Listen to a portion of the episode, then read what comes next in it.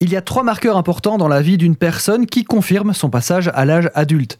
Le premier, c'est de payer ses premiers impôts. Le deuxième, c'est d'acheter son propre papier toilette. Et le troisième, c'est prononcer le mot vinaigre balsamique dans une conversation, et c'est de ça qu'on va parler aujourd'hui. Le vinaigre balsamique, la star des vinaigres, petit pétrole noir et sirupeux. Souvent hors de prix et parfois étrangement pas cher. Le plus connu est le noir, mais il existe aussi du vinaigre balsamique blanc. Mais qu'a-t-il de si particulier cet acide acétique? Déjà, pourquoi balsamique? En fait, ça veut dire baume odorant, du grec balsamon, et comprenez par là que ça veut dire parfumé, donc vinaigre parfumé.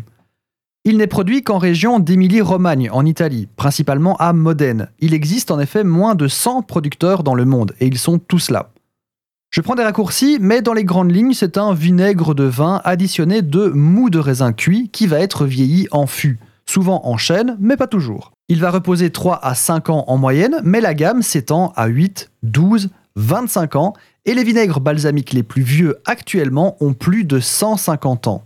Au fur et à mesure de son vieillissement, on va le transvaser dans des fûts de plus en plus petits à mesure qu'il se concentre.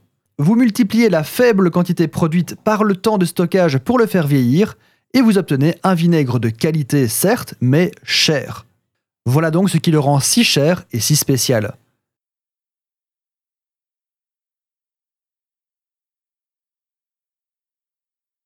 Le vinaigre balsamique est subtil et versatile. Vous sautez quelques tomates fraîches, vous y jetez des raviolis et vous finissez la cuisson avec un trait de balsamique. Ça transformera votre bon concassé de tomates en un excellent concassé de tomates. Vous pouvez aussi le consommer sous forme de sirop, excellent sur les fraises ou le parmesan, la salade caprese ou encore dans votre velouté de tomates, voire même sur votre glace. Mais dans ce cas, prenez du vieux vinaigre qui sera plus doux et plus sirupeux.